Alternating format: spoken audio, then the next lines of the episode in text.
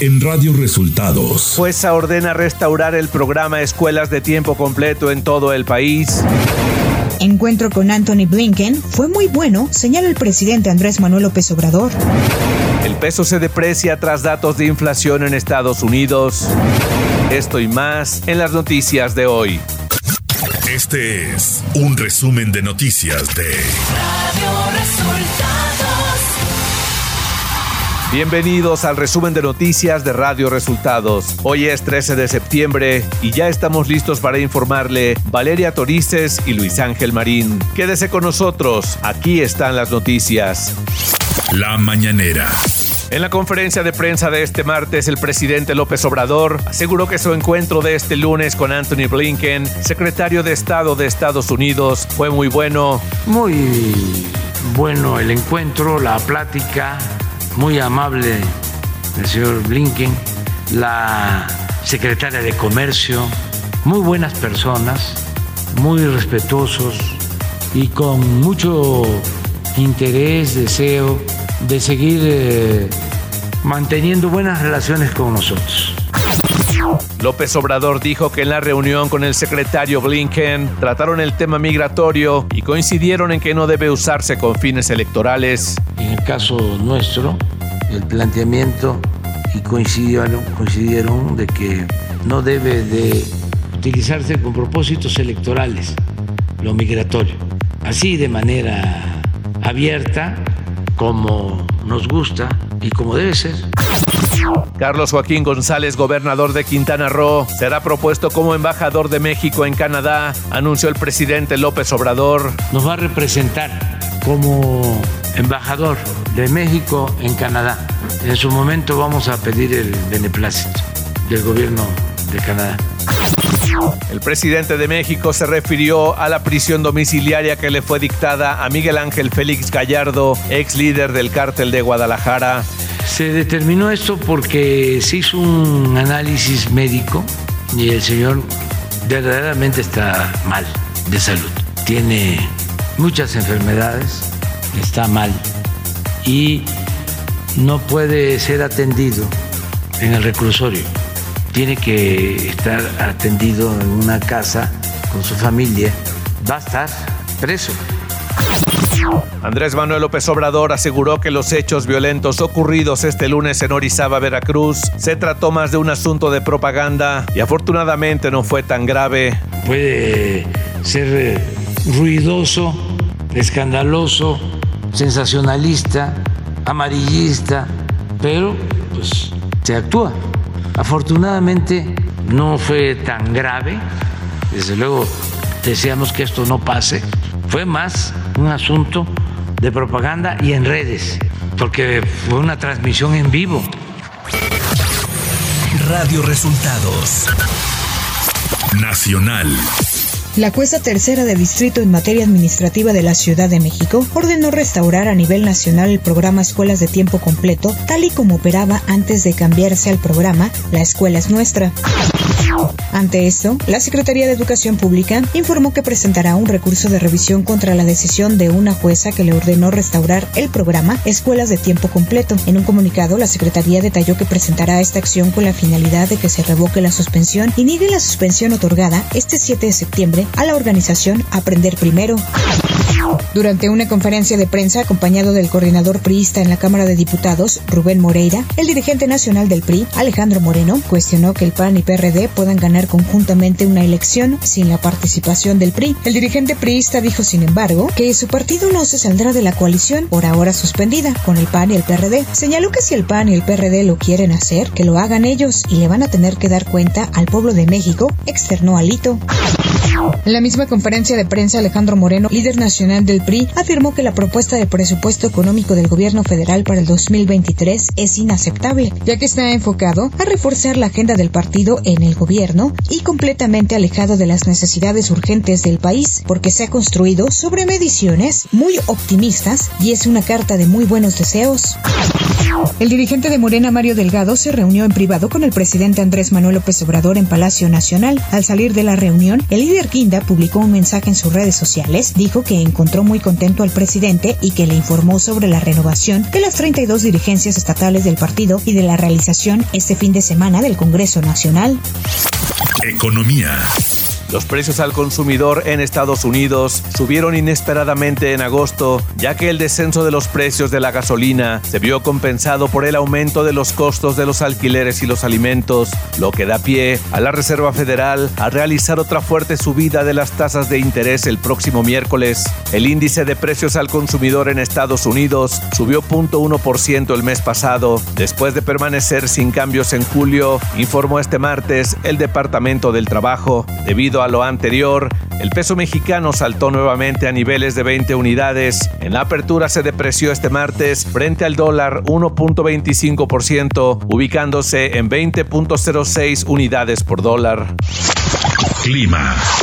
Durante este día, un canal de baja presión sobre el Golfo de México hasta el sureste del país en interacción con la vaguada monzónica que se extenderá muy próxima a las costas del Pacífico Sur mexicano y con una zona de baja presión con probabilidad para desarrollo ciclónico frente a la costa de Guerrero, aunado a la entrada de humedad del Mar Caribe, originarán lluvias de fuertes a muy fuertes en el sur y sureste del país, siendo lluvias puntuales intensas en Veracruz, Oaxaca y Chiapas. Al mismo tiempo, un canal de baja presión que se extenderá a lo largo de la Sierra Madre Occidental hasta el centro del territorio mexicano en combinación con el ingreso de humedad del Océano Pacífico e inestabilidad de niveles altos de la atmósfera, ocasionarán chubascos y lluvias puntuales fuertes en el noroeste, norte, occidente y centro del territorio nacional, incluyendo el Valle de México, así como lluvias muy fuertes en Nayarit, Michoacán y Guerrero. Ciudad de México.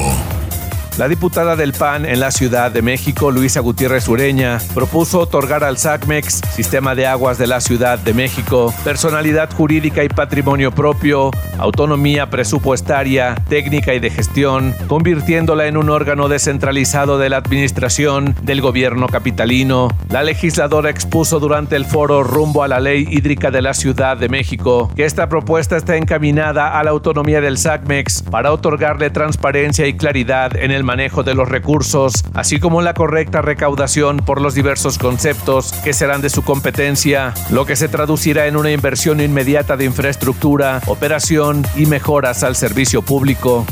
Información de los estados.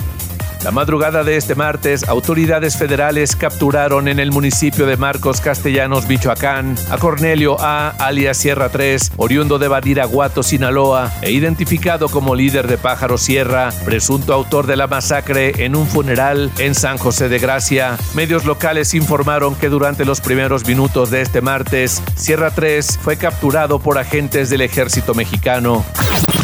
La tarde de este lunes se reportaron detonaciones de arma de fuego en el centro de Orizaba, Veracruz, por lo que las autoridades activaron el operativo Código Rojo en la entidad. Las detonaciones de armas de fuego derivaron luego de que miembros de la Secretaría de Seguridad Pública de Veracruz mantuvieron una fuerte balacera en contra de presuntos delincuentes en las inmediaciones de una casa de seguridad. El gobernador de Veracruz, Cuitlagua García, afirmó la noche de este lunes que la situación fue controlada, ya que elementos de las Fuerzas Armadas, la Guardia Nacional y la Secretaría de Seguridad Pública Estatal neutralizaron a uno de los criminales responsables por los hechos delictivos. El gobernador del Estado de México, Alfredo del Mazo, presentó este lunes su quinto informe de gobierno en la sede del Poder Ejecutivo Estatal. Del Mazo advirtió que los mexiquenses tienen una cita con la historia en las elecciones de 2023 que renovarán la gubernatura, por lo que pidió a los ciudadanos y a las fuerzas políticas celebrar un proceso electoral ordenado, transparente y con certidumbre en el cual se respete la voluntad ciudadana. El presidente nacional del PRD, Jesús Zambrano, subrayó que en el Estado de México existe la posibilidad abierta de que con las fuerzas locales se construya un acuerdo aliancista independientemente de lo que resulte a nivel nacional. El líder perredista detalló que en lo nacional los trabajos de la coalición Va por México se mantienen suspendidos, pero en el Estado de México siguen caminando las pláticas. Radio Resultados. Internacional.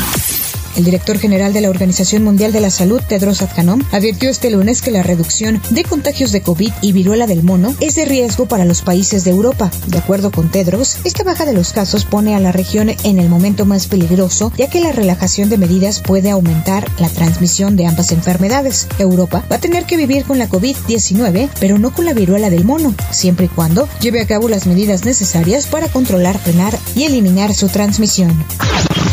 Armenia y Azerbaiyán reportaron este martes intensos combates fronterizos que cobraron la vida de soldados azerbaiyanos en el más reciente enfrentamiento entre estos dos países rivales. El alto comisario de Exteriores y de Política de Seguridad de la Unión Europea, Joseph Borrell, ha señalado que hubo los conflictos serios en la frontera azerbaiyano-armenia y hay pérdidas de vida. Hay que terminar los conflictos y regresar a la mesa de negociación. Todas las fuerzas deben regresar a sus posiciones anteriores y respetar completamente el alto al fuego. El Papa Francisco emprendió este martes un viaje a Kazajistán, donde permanecerá hasta el 15 de septiembre para participar en el Congreso de Líderes de Religiones Mundiales y Tradicionales en la capital Nur Sultán, la antigua Astana, desde donde se enviará un mensaje de paz en un momento de tensión internacional por la guerra en Ucrania. Tecnología iOS 16, el más reciente sistema operativo de Apple, ya está disponible en todo el mundo. Apple hizo varios cambios para que los usuarios puedan disfrutar mejor de su iPhone. Por ejemplo, rediseñó la pantalla de bloqueo al incluir nuevas opciones de personalización del color y tipografía, así como widgets para consultar la información solo con un vistazo. Además, ya está disponible la función de editar o cancelar mensajes, ya que con esta versión se podrá editar o hasta cancelar un mensaje enviado la edición podrá realizarse hasta 15 minutos después de haber sido enviado un mensaje, mientras que para cancelarlo, mientras que para cancelar el envío solo se contará con dos minutos.